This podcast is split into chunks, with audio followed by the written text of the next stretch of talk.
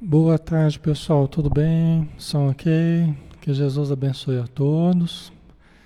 Sejam todos bem-vindos, tá? Um abração a Gilda, a Regiane, a Zeca Freire, Rosana Maria, Rita Novaes, Adaída Alves, Lúcia Helena, Juliana Aparecida, Manuel Ramos, Lourdes Ogata, Ciomara Portela, Maria Cristina, Tati Santos, Maria José Ponciano, Eliene Campos, Ana Paula da Silva, Lia Teixeira, Valdívia Pires, Eudo Vampel, um abraço, Marlene Freitas, Cláudio Mazzoni, Zaclu, Falu, Rosana Amaral, Luiz Xavier, Lia Almendro, Daiane Malta e Lidiane Cantarucci. Um abração. Vamos começar, pessoal? Vamos fazer a nossa prece, né? Vamos fechar os olhos, elevando o nosso pensamento, abrindo a nossa alma para as energias que vêm do alto, ajustando a nossa mente às frequências mais elevadas para que possamos aurir as boas intuições, os bons pensamentos, os bons sentimentos que vertem do plano mais elevado, com o qual nós podemos compartilhar, nós podemos comungar desses conteúdos elevados. Obrigado, Senhor Jesus, por mais um dia de vida. Obrigado por estarmos juntos entre amigos e por podermos estudar a doutrina espírita. Que possamos aproveitar os conhecimentos e acendermos a nossa luz acendemos a luz do nosso lar, acendemos a luz da nossa vida. Ajuda também, Senhor, todos os irmãos que estão acompanhando no plano espiritual, que estão próximos a nós, que estão necessitados, que todos eles possam receber da radiância da tua luz, do socorro espiritual que tanto carecem. Obrigado por tudo e que seja conosco, Senhor, mais uma vez. Que assim seja. Muito bem, pessoal, vamos lá, né? Boa tarde a todos. Meu nome é Alexandre Xavier de Camargo, falo aqui de Campina Grande. Esse é um trabalho extensivo da Sociedade Espírita Maria de Nazaré. Tá? Quem quiser nos conhecer, assim que acabar a pandemia, pode vir aqui em Campina Grande, né? Nós teremos muita satisfação em, em recebê-lo, tá? Vamos lá, vamos dar sequência ao estudo do livro Ação e Reação do médium Francisco Cândido Xavier, através do espírito André Luiz, né, que é o espírito que escreveu né, através do Chico Xavier. E nós estamos falando da Mansão Paz e dos trabalhos que são realizados na Mansão Paz.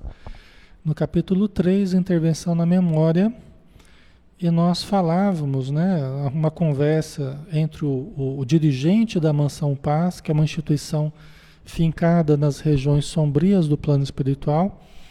Então, uma conversa entre alguns dirigentes dessa casa e o André Luiz e o Hilário. Os dois são médicos, né? O André Luiz e o Hilário eram médicos aqui na Terra. E continuam tentando aprender e se adaptar à vida espiritual.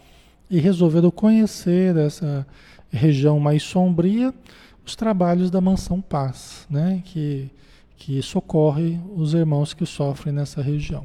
Tá? Então, o que, que estava acontecendo? Eles estavam sofrendo um ataque. Vocês lembram? Semana passada a gente viu que eles estavam sofrendo um ataque. Começaram a ouvir uns barulhos, daqui a pouco veio um, um servidor da casa e falou: Druso, nós estamos sofrendo um ataque e tal um ataque dos grupos é, revoltados em torno da mansão. Porque ela está afincada ali nas regiões que eles chamam de regiões infernais. Né? Os próprios espíritos, né? o Druso, aqui, eles chamam de regiões infernais. Então, estão sofrendo ataque daqueles que estão ao redor, lançando energias de alto poder destruidor, né? é, mesmo que os espíritos não iriam morrer, né, ninguém ali iria morrer, nem os, o André Luiz e os demais, e nem os espíritos infelizes nesse confronto, né? Mas as energias que são arremessadas são, são energias que podem levar à loucura, principalmente para aqueles que estão ainda enfraquecidos, aqueles que foram recém é, é, integrados à, à mansão paz, né, que estavam ali nas regiões trevosas. Então, recebendo esse ataque, muitos deles podem entrar em crise, né, desses espíritos é, mais necessitados. E também, qual que é o objetivo deles? O objetivo das sombras é expulsar a mansão paz da região.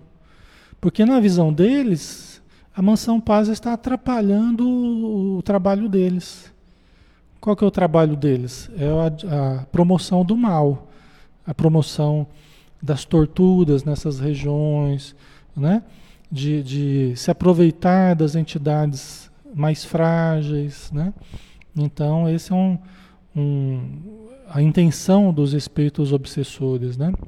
Assim como eles enxergam nas instituições espíritas, nas casas espíritas, também casas que estão atrapalhando. Atrapalhando o quê? Atrapalhando os, os processos de obsessão que eles querem levar a efeito. Né? O adoecimento das pessoas que eles querem levar a efeito. Então, vira e mexe, a gente sofre ameaças porque nós estamos atrapalhando. As reuniões mediúnicas estão atrapalhando. Porque nas reuniões, justamente, eles vão sendo trazidos para nós conversarmos com eles e, e tentarmos atender. Né? Então, é uma luta constante, né, pessoal? Aí vocês podem participar, viu? Qualquer dúvida aí vocês vão colocando, se quiserem acrescentar também, né? Ok. Então vamos lá, vamos dar sequência, né? A partir do, do ponto onde nós paramos, né? Ruído soturno, estranho, obscuro, né?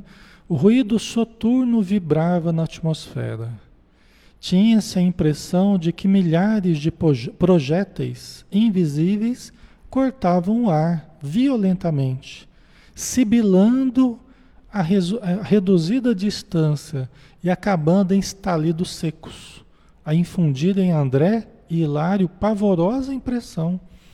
Você vê que só de ouvir os barulhos ali, o André Luiz e o Hilário sentiam um pavor. Né? Quer dizer, não é uma coisa uma coisa simples, uma coisa de somenos importância, é algo importante que está ocorrendo, né? Esse ataque.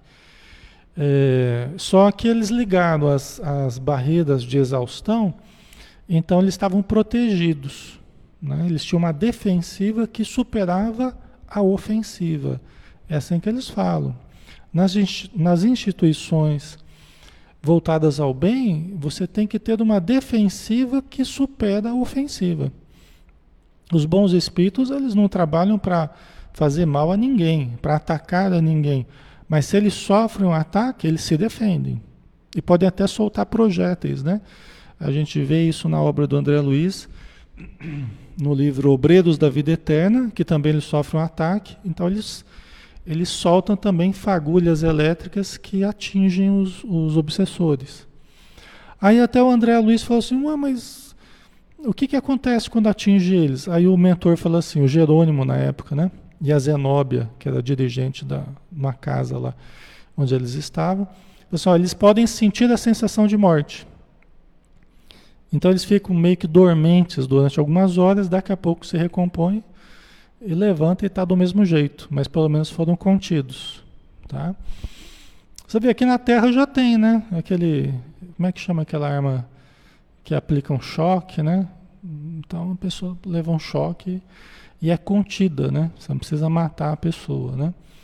Então isso vai, vai evoluindo também, né? Até as armas que são usadas, né?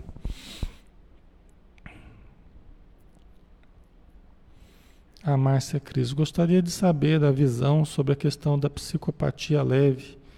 Como seria esse caso à luz do Espiritismo? Como ter direito à evolução se não possui sentimentos? Então, nessas regiões que nós estamos analisando aqui, nessa região que nós estamos analisando aqui, é, está sim de psicopatas. Tá? Nós mais temos os obsessores que se comunicam, muitas vezes em torno de nós, muitos psicopatas. Tá? É o que prevalece, né? Na obsessão, o que prevalece é a ação dos psicopatas, tá? É, a psicopatia, ela é, é, uma espécie de um enigma hoje para a Terra, né? Para os profissionais tal.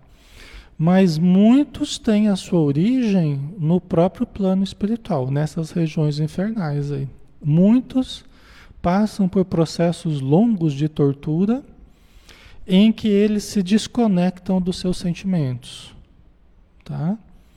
Então eles passam por uma espécie de um treinamento, na verdade, um, né, uma espécie de um treinamento em que eles se desconectam de tanto sentirem dor, né, passam por processos terríveis, né, e para se tornarem insensíveis, para se tornarem frios, calculistas, perversos. Né? A perversidade é quando você faz o mal sabendo que você está fazendo mal para alguém. Né?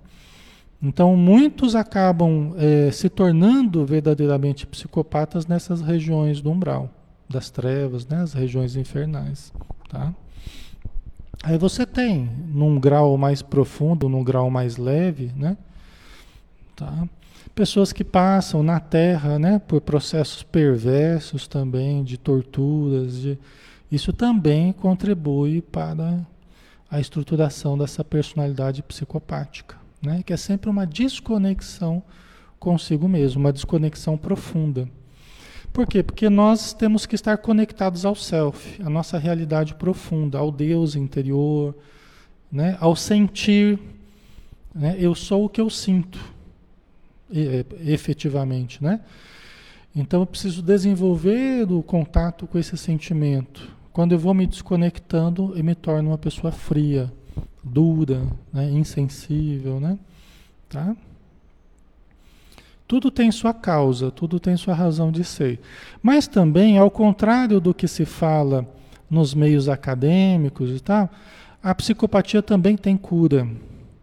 Só que não necessariamente nessa vida, né? Mas aqui nós podemos trabalhar para ajudar a pessoa a ir se melhorando. Se a pessoa vai tomando uma certa consciência do que está ocorrendo com ela, ela pode se ajudar e assim também na vida espiritual. Pode se ajudar no sentido de melhorar, de se reconectar consigo mesmo, através de exercícios de bondade, exercícios de fraternidade, tá? Então, nós, nós vemos assim, não é que não tem cura, não. Tem cura sim. Do mesmo jeito que a gente entrou nesse processo, nós podemos sair. Porque o espírito imortal, então, tudo de negativo vai ser ficado para trás, vai ser deixado para trás. Nós vamos caminhar cada vez mais para o positivo, para o bem. Só que isso pode demandar muitas encarnações para a pessoa superar esse estado psicopático, né? Ok. Pode demorar muito tempo, né?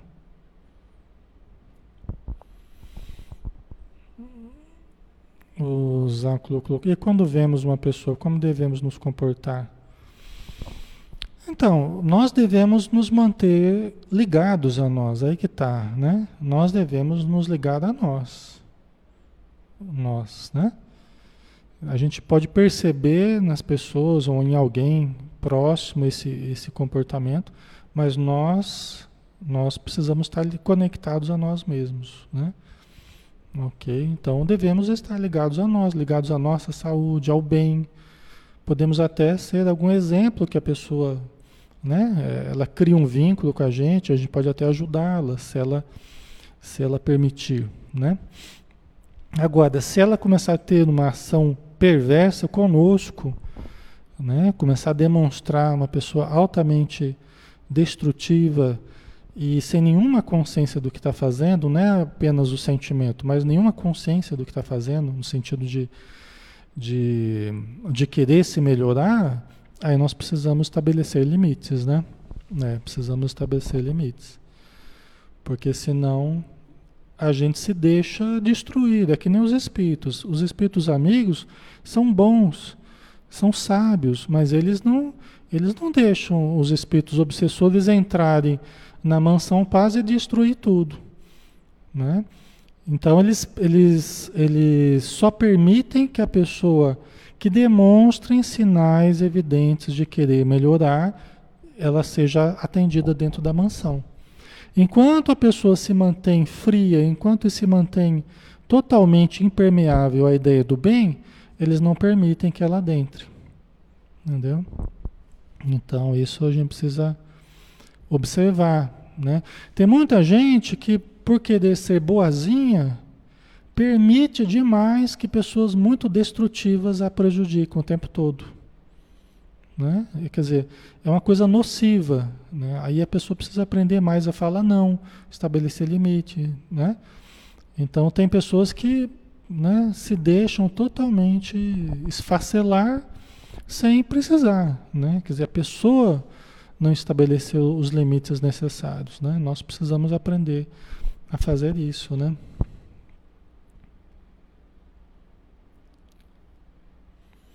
Ok. Certo. Deixa eu ver aqui, a Franciele colocou, né, Alexandre? Com a pandemia, como é feito o atendimento das reuniões mediúnicas? Os espíritos que eram atendidos nas casas espíritas continuam sendo atendidos?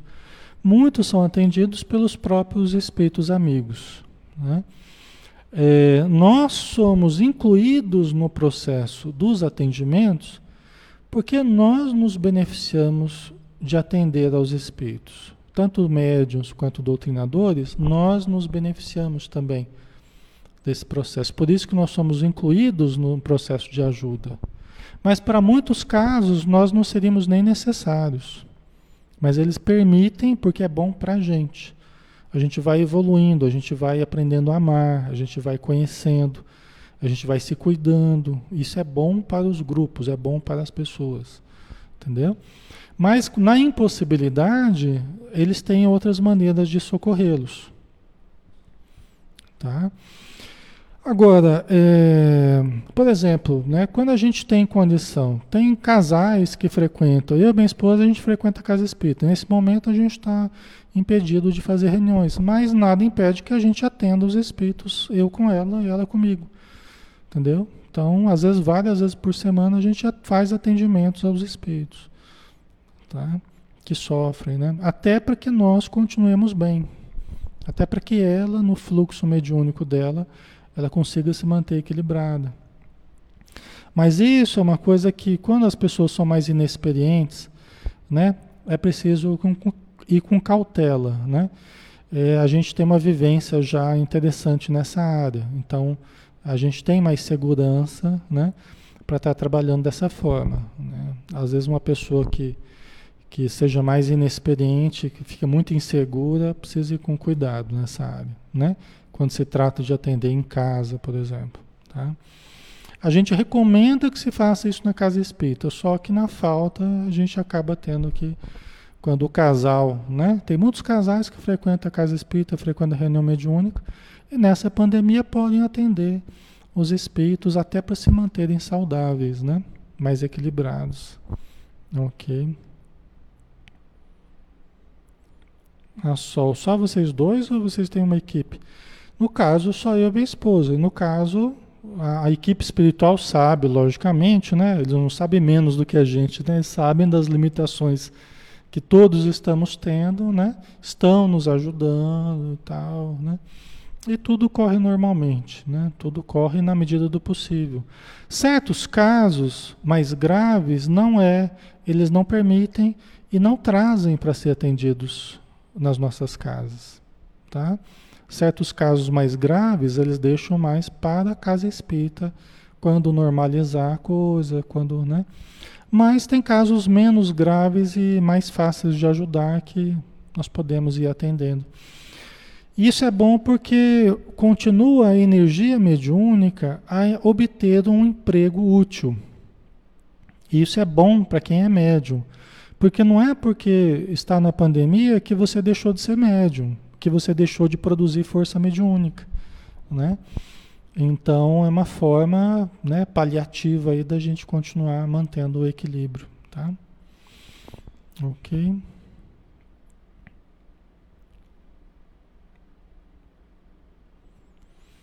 A Júnia colocou, ele cometeu suicídio e padece em meus sonhos dizendo estar com raiva e que ainda sou dele, né? Então, precisa de oração, né? Precisa de auxílio, né, Júnia? É. Com o tempo você vai se vinculando a uma casa, não sei se você já participa, peça ajuda para grupos mediúnicos, peça ajuda e vai fazendo o evangelho no lar. Vai lendo o evangelho, orando em benefício dele, né? É a forma de ajudar, tá? Ok? Então vamos lá. Estão sofrendo ataque aqui, né? Druso confortou-os. Estejamos tranquilos. Nossas barreiras de exaustão funcionam com eficiência. Em seguida mostrou-lhes longa muralha constituída por milhares de hastes metálicas. A gente imagina como se fosse um essas essas é, como é que essa, essa cerca elétrica, né, que a gente tem nas casas, que ficam aquelas hastes, né? Então aqui está mostrando, né, a, a, barreira de exaustão aqui, né? Mostrou longa muralha constituída por milhares de hastes metálicas, cercando a cidadela da mansão Paz, né, em toda a extensão, qual se fosse larga série de para-raios habilmente dispostos né? para conter é, essas emissões de energias negativas altamente destrutivas que poderiam atingir a mansão paz. Tá? Ok.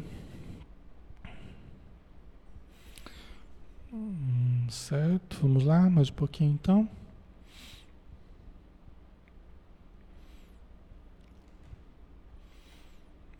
Não é fácil, né, pessoal? No vida espiritual não é aquela coisa assim, plácida, parada, né?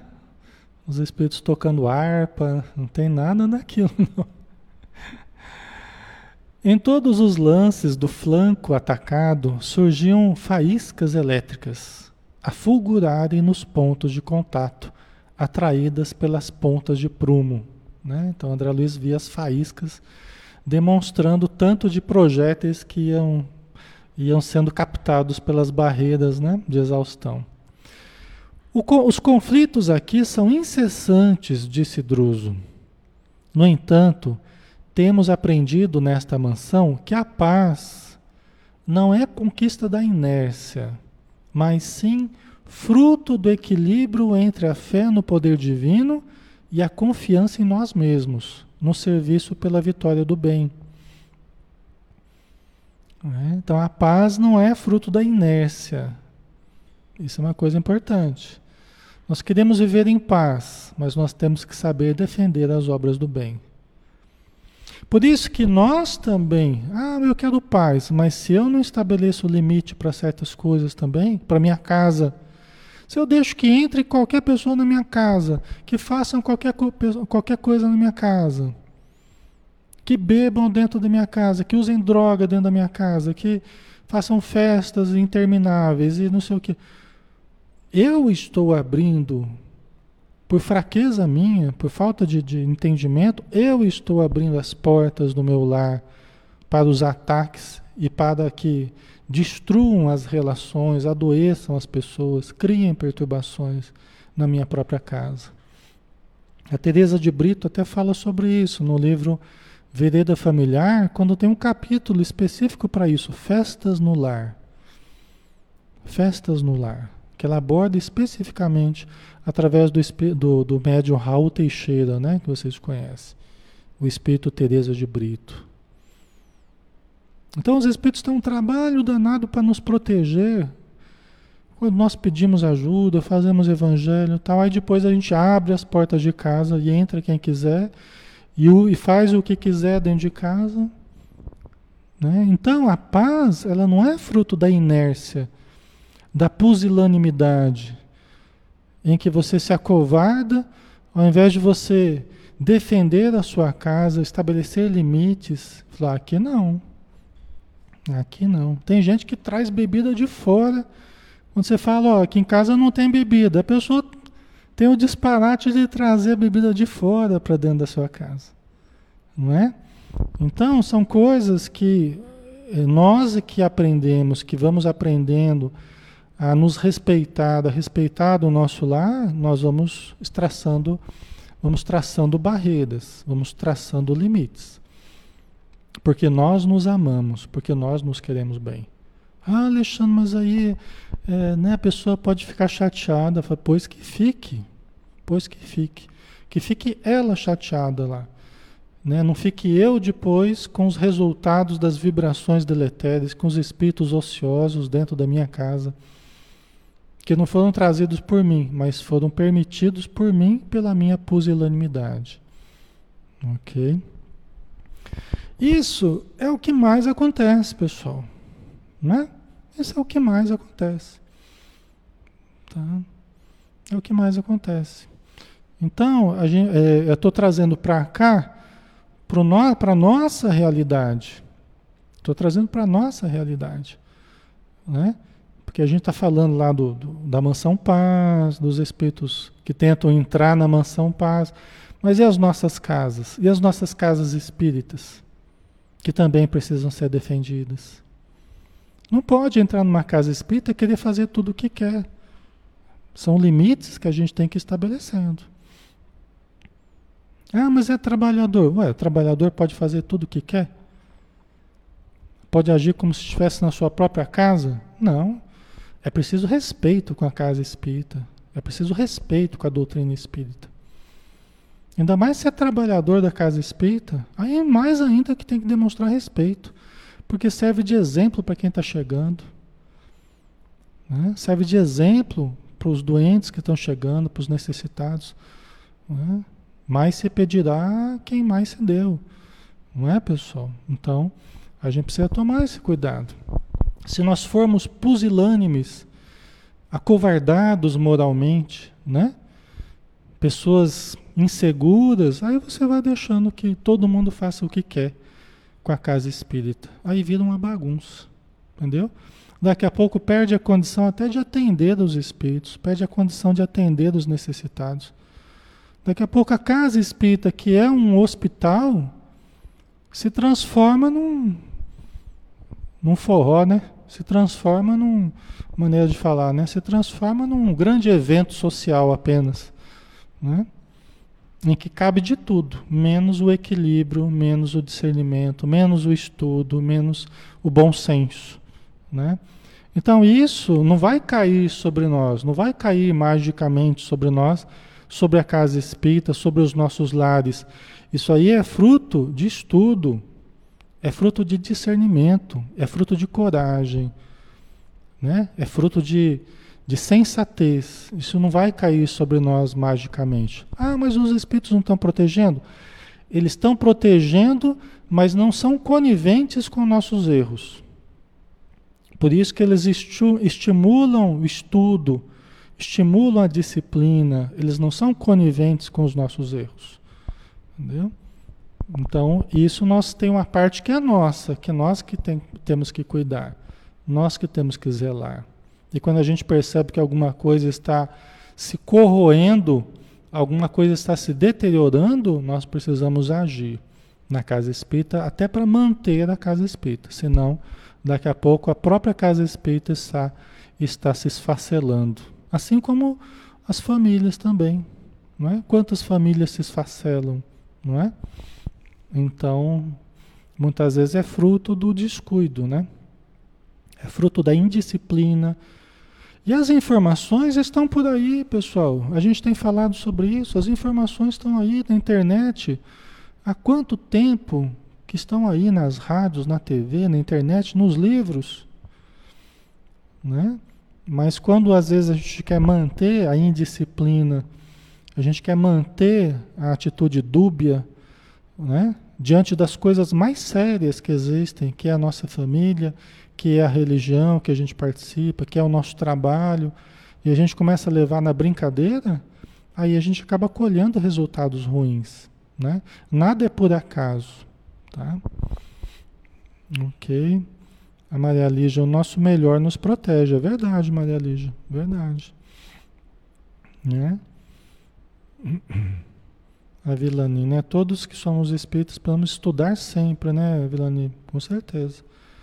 A Vilani participa com a gente, a Inauzete participa com a gente também. A Heloísa, que está aí, Cunha, também participa com a gente. Então, elas sabem, né? O cuidado que a gente tem, as preocupações que a gente tem, né? Então, vamos lá. Então, a paz não é conquista da inércia, mas sim fruto do equilíbrio entre a fé no poder divino e a confiança em nós mesmos, no serviço pela vitória do bem. Tá vendo?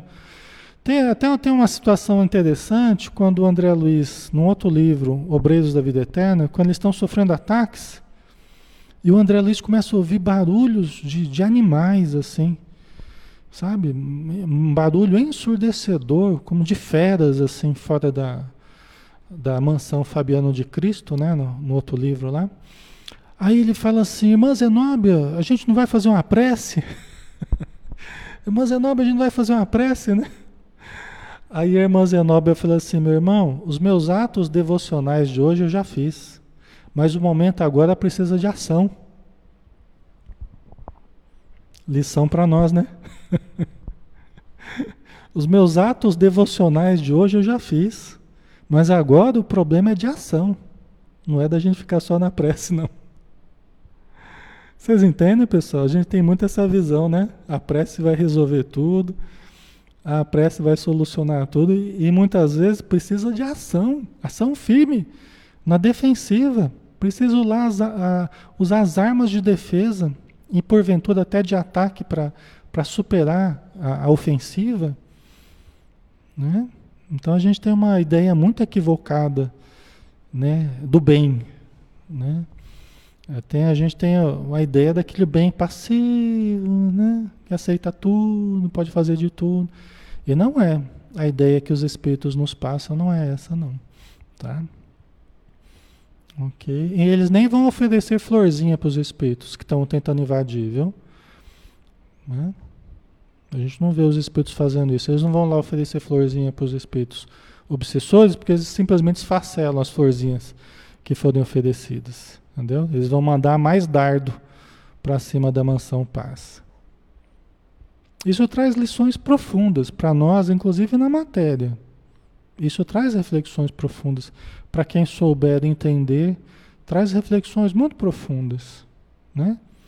Para nós espíritas que entendemos né, as obras do André Luiz tal. Aí o, continua, né? O, o, o Druso continua é, explicando aqui para o André Luiz, né? Então, dito isso, o instrutor foi atender um doente recolhido na noite anterior, que nada dizia nem dera nenhum indício de identificação. Estava ele numa sala de, de regulares proporções que primava pela simplicidade e pelo azul repousante. Né? Então, o que, que, está acontecendo logo em seguida desses ataques? Né? Depois foi amainando e tal. Mas aí o Druso foi chamado para atender um doente que fora recolhido na noite anterior pela mansão Paz. E esse doente, ele estava em estado é, de, de catatonia, vamos dizer assim, estava paralisado, né?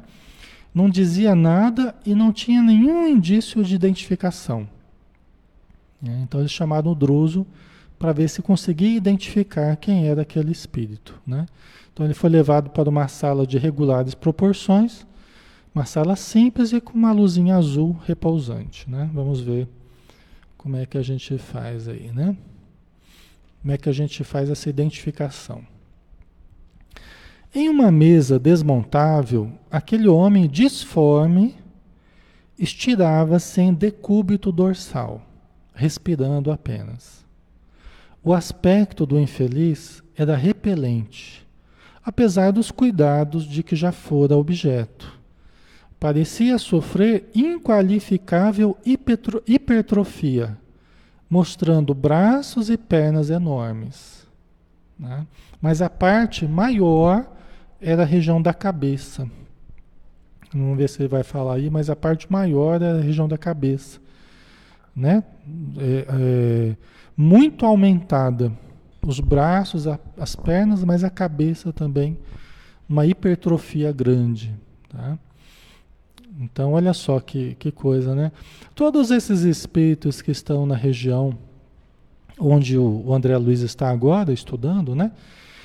Todos esses espíritos trazem maiores ou menores deformações perispirituais, deformações do rosto, da, da cabeça, do corpo, apresentam um aspecto agigantado.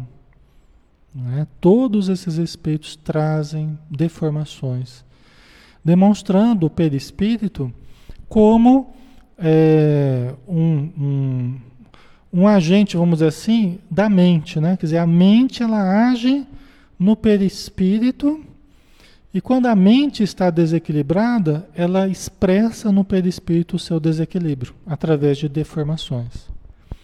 Essas deformações elas vão poder ser desfeitas? Vão. Muitas com os tratamentos inclusive com a reencarnação. Muitas dessas deformações poderão ser melhoradas com a reencarnação. Tá? Ok. Ah, a Eliane colocou. Como, como fazemos essa proteção? A nível. Desculpa. A nível individual, a nível individual, Eliane, aqui na Terra, por exemplo, né? Que você está perguntando nós, né? A nível individual, nós temos os recursos da oração, nós temos os recursos do pensamento elevado e tudo mais. Dependendo da nossa região, dependendo da nossa região, dependendo do país que a gente viva, dependendo do contexto que a gente viva, às vezes a pessoa precisa de uma proteção até de alguma arma. Vocês imaginem, por exemplo, eh, hoje aqui no nosso ambiente, né, no nosso Brasil tal, os policiais têm armas, né? A população não tem. A maioria da população não tem, né? Então a defesa fica por conta do, dos policiais a capacidade deles tem que ser maior do que, do que a ofensiva que eles recebem, né? A capacidade defensiva dos policiais tem que ser maior do que a ofensiva. Né? Se os policiais pretendem manter a ordem, assim como a Mansão Paz lá pretende manter as suas atividades, tem que ter uma defensiva maior do que ofensiva. Né? Só que não é isso que a gente tem visto, né? Entendeu? Então, você imagina, por exemplo, você imagina nós, imagina que essa pandemia virasse um, uma coisa descontrolada para todo lado. Imagina que isso virasse um, um pandemônio mesmo, né? É, polícia, bandido e, e, e todo mundo é, colocando em risco a nossa vida, né? Pode ser que nós precisássemos andar armados como no passado precisávamos andar armados. Por quê? Porque certas pessoas, assim como certos espíritos, só respeitam aquilo que impõe o um respeito a eles. Né? Se a mansão paz estivesse totalmente desarmada, eles não respeitariam nada a mansão paz. Ok? Nós também na matéria, se nós não tivéssemos policiais, se não tivéssemos armas, né? A polícia vigiando aí, já tinha virado uma confusão danada, entendeu?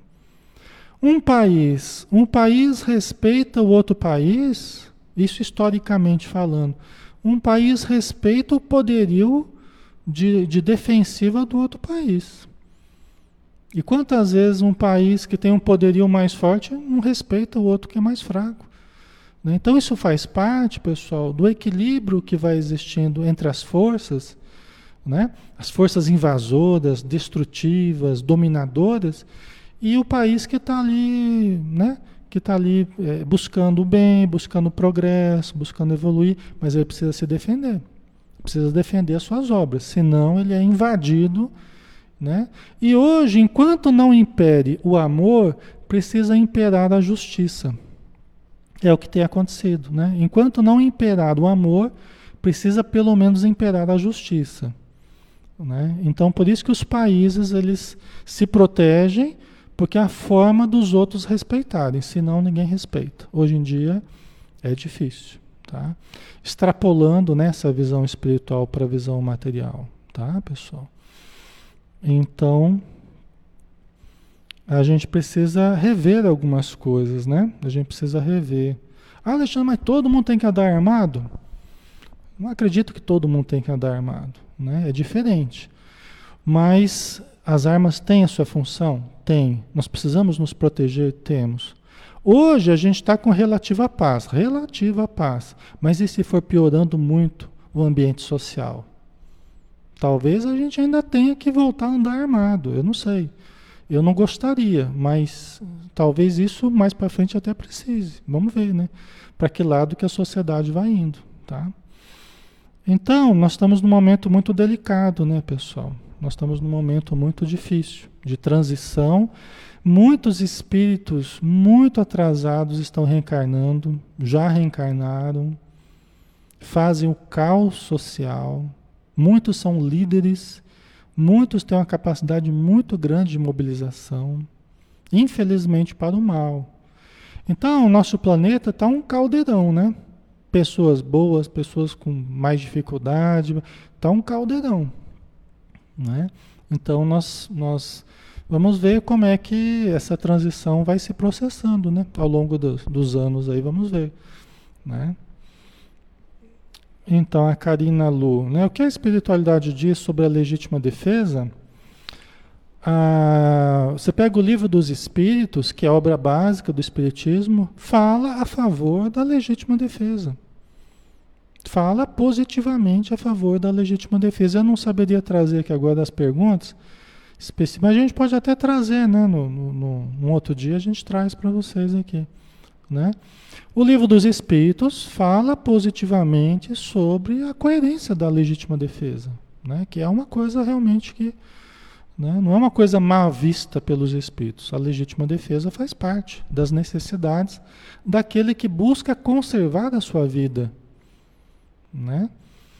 Ok. Hoje em dia, até mesmo a legítima defesa ela está difícil, né? Porque é perigoso você ser assaltado e, e, ser ameaçado e você se defendendo, você depois é, é capaz de você ir preso, você que foi assaltado, você que, né? Em legítima defesa se defender é capaz que você que vá preso.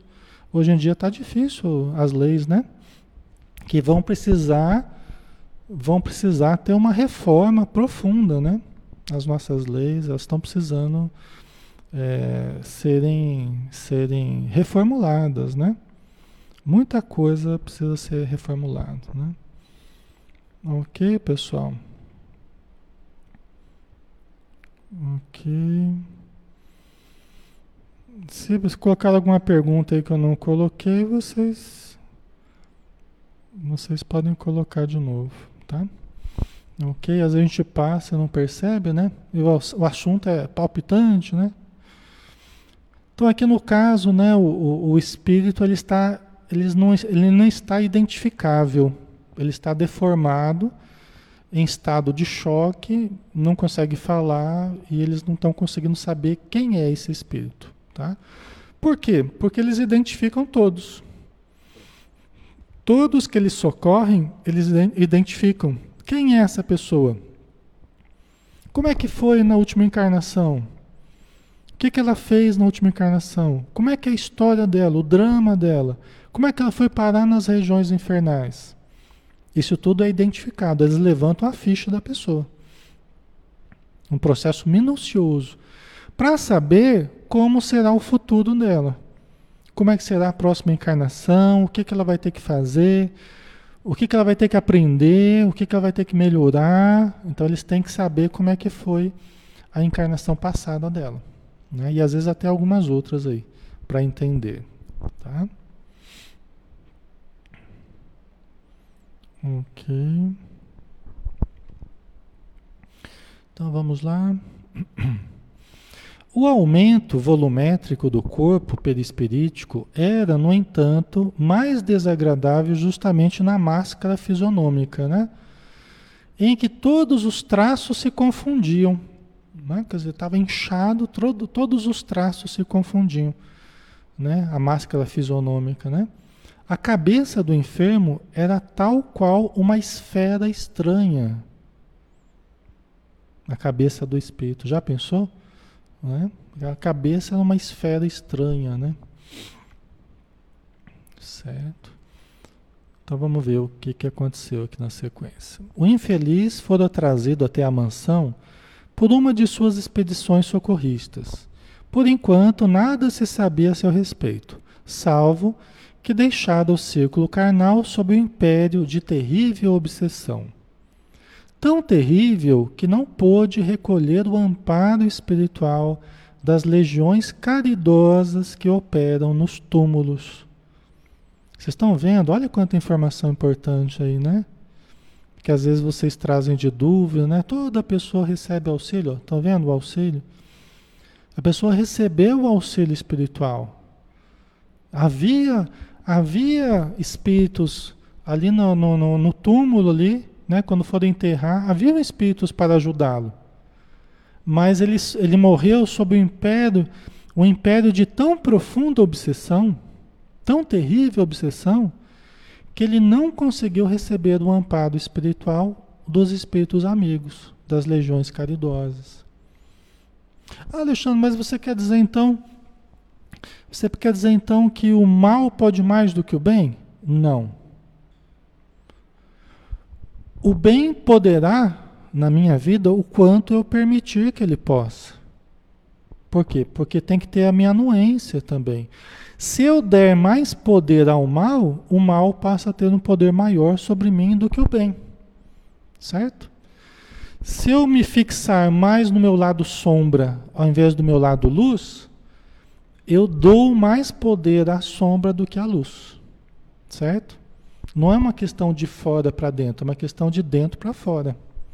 Ok, pessoal, fica claro? Né? Tem muita gente que começa a achar que o mal pode mais do que o bem. Não, o mal não pode mais, nunca pode mais do que o bem. E nem vai poder mais do que o bem. Né? O bem é a expressão de Deus, Deus é o criador de tudo. Nunca o mal poderia ser maior do que o bem. O, bem, o mal domina em certos campos, temporariamente, provisoriamente, né? Permitido por Deus, porque Deus nos deu livre-arbítrio e a gente age como crianças, usando recursos, né, do modo como queremos, até que a gente aprenda através da dor, que a gente não deve fazer isso, né? Mas o bem pode mais do que o mal. Só que a pessoa, para receber a ajuda, ela precisa se abrir à ajuda. Por isso que está assim de gente nas regiões infernais que ainda não foi socorrida. Porque não se abriram à ajuda ainda continuam com a mesma revolta, continuam com a mesma indignação, né? continuam com a mesma fixação no mal, no erro, na atitude perversa, não fizeram o trabalho ainda de mudança interior. Ok? Quando fizerem, quando se abrirem, quando pedir ajuda a Deus, sinceramente, receberão auxílio na mesma hora. Na mesma hora receberão auxílio. Tá? Certo. Ok, pessoal.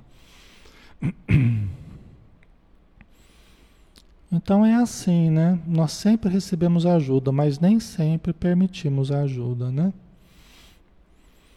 As regiões infernais, lembrou Druso, estão superlotadas do sofrimento que nós mesmos criamos.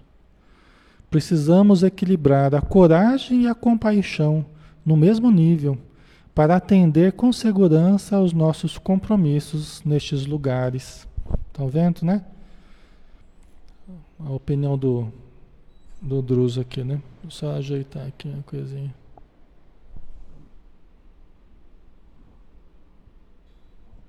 Aqui. Não é? Quer dizer, para trabalhar ali na região, na, nas regiões infernais, você tem que equilibrar coragem e compaixão. Coragem porque você tem que se deparar com muitas coisas infelizes, chocantes, né, que ferem a nossa sensibilidade. A gente vê, a gente vê filmes, vê coisas horríveis, às vezes, né, produzidos né, pela, pelo Hollywood e outras empresas, né? Mas nada se compara ao que se vê nas regiões sombrias. É uma pálida imagem do que há nessas regiões sombrias, pessoal. Inclusive é dali que tiram essas ideias para fazer esses filmes aí que acabam mais atormentando as pessoas, né? Criando imagens que mais nutre esses ambientes, porque são imagens tormentosas, são pensamentos né, é, negativos, né? Então, nós mesmos é que temos criado e mantido essa região, né? Ok. A Renata Pauli, no caso da cremação, Alexandre, o que acontece? O Emmanuel fala que pede que eh, aguardemos pelo menos 72 horas, né? Para que haja uma mais profunda, um mais profundo desligamento do, do, do espírito com relação ao corpo, tá? Então ele recomenda que se aguarde pelo menos 72 horas, até onde eu me lembro, né? Ok? Então é uma, uma prudência aí, né? Porque não é para todos essa coisa de morreu já desligou do corpo. Não é. Muitas pessoas ficam apegadas ao corpo, ficam apegadas a, às sensações da matéria, né? Tem uma certa dificuldade para desencarnar, para se desligar da carne. Né? Morre, mas não desliga tão rapidamente da carne, né? Então ele recomenda isso, né? Tá? Aludindo em seguida à causa da deformidade do infeliz irmão, o instrutor informou André: o fenômeno todo ele é de natureza espiritual. Recorda-se você de que a dor no veículo físico é um acontecimento real no encéfalo, mas puramente imaginário no órgão que supõe experimentá-la. Tá? Então o que, que ele está dizendo? Que essa deformação, essa deformação no perispírito, ela é de origem mental. Toda ela é de origem mental. O, o Druso está explicando para o André Luiz. Tá? Aí ele explica, assim como nós na matéria, nós achamos que nós sentimos na mão, mas na verdade a gente registra a dor no cérebro. Né? Ok? A gente tem a impressão que a gente está sentindo aqui na mão, mas na verdade a gente recebe os estímulos na mão, o estímulo vai até o cérebro e retorna para a gente tirar a mão. Mas a gente sentiu no cérebro. Do ponto de vista espiritual, ainda não foi no cérebro que a gente sentiu. ainda não foi. O cérebro, para nós espíritas, o cérebro ele é apenas um apenas um comunicador das impressões da matéria para o espírito e do espírito para a matéria. Então, na verdade, na verdade, também não é no cérebro que a gente sente. Na verdade, quem sente é o espírito. Na verdade, quem sente é o espírito. Por isso que os espíritos continuam sentindo. Por isso que eles sentem dor, sentem frio, sentem calor, sentem queimar, sente a facada que recebeu, sente a corda que o matou. OK? Por isso que os espíritos continuam sentindo. Porque quem sente é o espírito, não é o corpo. Certo, pessoal? Faz sentido para vocês? Por isso que quando se comunicam espíritos, o espírito vem sentindo dores do câncer através do qual ele morreu, do assassinato que ele sofreu, da trombada que ele, que ele teve. Ele vem trazendo as dores e o médium começa a sentir. Às vezes, vários médiums na mesa começam a sentir os sintomas que ele traz. Porque quem sente é o espírito. E nós começamos a entrar na frequência do espírito e começamos a retratar em nós os sintomas que ele está sentindo. Ok? Tá? Então, a deformação do perispírito que ele está tendo, né, que esse espírito que foi atendido está tendo, é de origem mental, a se refletir, logicamente, no seu perispírito. Então, eles têm a, a impressão que o problema é do corpo espiritual, mas na verdade o problema está na mente, tá? Ok.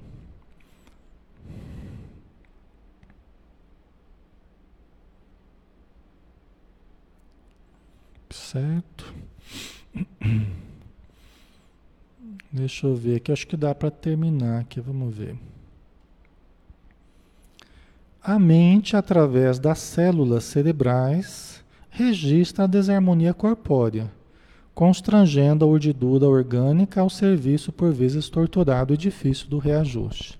Porque a nossa mente, ela registra a, a, o que nós sentimos organicamente, né? Então, nós sentimos, aí vai até o, o cérebro, do cérebro para a mente, né? Aí a mente retorna ao corpo, né?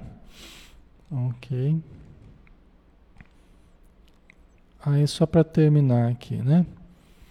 Aqui também o aspecto anormal, até monstruoso, resulta dos desequilíbrios dominantes na mente, que viciada por certas impressões ou vulcanizada pelo sofrimento, perde temporariamente o governo da forma, permitindo que os delicados tecidos do corpo perispirítico se perturbem tumultuados em condições anormais. Certo?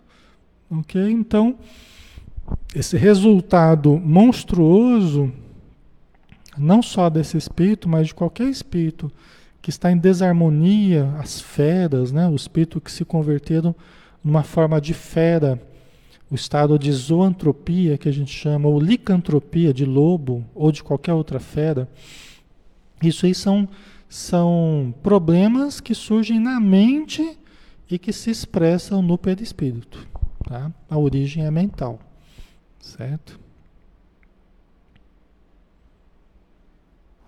Ok.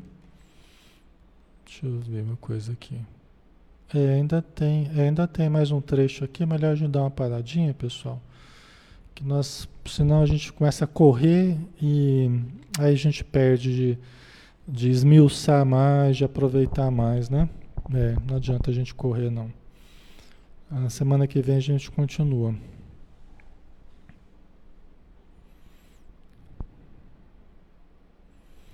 A Ivone, Alexandre, é verdadeiro que pessoas como Estevão e outros foram tirados antes do sofrimento, da morte cruel que foram submetidos? Olha, não quer dizer que ele não sofreu, ele sofreu, o Estevão sofreu bastante, ele sentiu as pedradas, o dilacerar, mas conforme ele ia sentindo a dor e foi dilacerando o seu corpo, o seu, o seu perispírito, o seu espírito ia se desprendendo do corpo. Então é lógico que é, ele sofreu, e sofreu assim como Jesus, né? Jesus sofreu, né? gemeu ali no, na cruz, né? A gente vê nos evangelhos o sofrimento dele, um sofrimento prolongado, né? É, dos açoites, da coroa de espinhos, do carregar da cruz, né? Tanto que precisou da ajuda do Sirineu, que ele não estava aguentando, né? Quer dizer, tudo isso foi um sofrimento terrível, né? É, a crucificação, os pregos, aquilo tudo, a lança que foi espetada nele, né? A lã foi espetada uma lança nele, do lado, né? Como, diz, como dizia as profecias que aconteceria, né? As, os profetas, né? Então, há o sofrimento sim, né? Agora, tem um certo momento que, porque o sofrimento faz parte daquele, daquele, daquele martírio, daquele exemplo, né? Daquele exemplo que a pessoa está tá dando, né? Que apesar do sofrimento, ele está ainda bem dizendo, ele está ainda desejando o melhor para os seus adversários. Assim foi com Jesus, assim foi com Estevão e com vários outros discípulos de Jesus, né? Tá? Mas aquilo que não for necessário passar, um sofrimento extremado, né? Quer dizer, há um limite aí que os espíritos sabem apreciar. Nós nem sempre sabemos, mas os espíritos sabem apreciar, né? Até onde eles devem dar o testemunho, devem sofrer, até onde eles, ó, já deu, vamos retirar, que não precisa mais ficar, né, sofrendo aqui, tá? Certo, pessoal? ok? Então vamos finalizar, acho que já estamos na nossa hora, né? Quem a gente não conseguiu responder aí, a gente vai respondendo com o tempo, né? Com os outros estudos, tá bom? Importante é a continuidade, né? A continuidade vai dando oportunidades para a gente trabalhando os conceitos, né? Às vezes os conceitos que precisam ainda ser melhor trabalhados, a gente vai trabalhando, tá? Então vamos fazer a nossa prece, agradecendo a Jesus, agradecendo as bênçãos do alto, agradecendo o socorro de que somos objetos nesse momento, pela misericórdia do Pai Celestial, que estende as suas bênçãos para todos nós, para os nossos lares, para os nossos familiares, para nós mesmos, para o nosso ambiente espiritual, as nossas vítimas do passado, a quem prejudicamos, a quem oramos pedindo que nos possam ser dadas as condições de auxiliá-los e que eles possam abrir o coração para deixar entrar uma réstia de luz, uma réstia de amor e de perdão. Ajuda-nos, Senhor, para que nós tenhamos um bom final de semana, para que tenhamos equilíbrio, para que tenhamos discernimento e paz dentro de cada um de nós. Obrigado por tudo e que assim seja. Obrigado, pessoal. Obrigado novamente, tá? Um abração para todos. Fiquem com Deus e até amanhã, né? Amanhã a gente está em estudo às 17 horas, tá? Estudo do Evangelho, o Evangelho segundo o Espiritismo, tá bom? Todos estão convidados aí. Um abraço, até mais.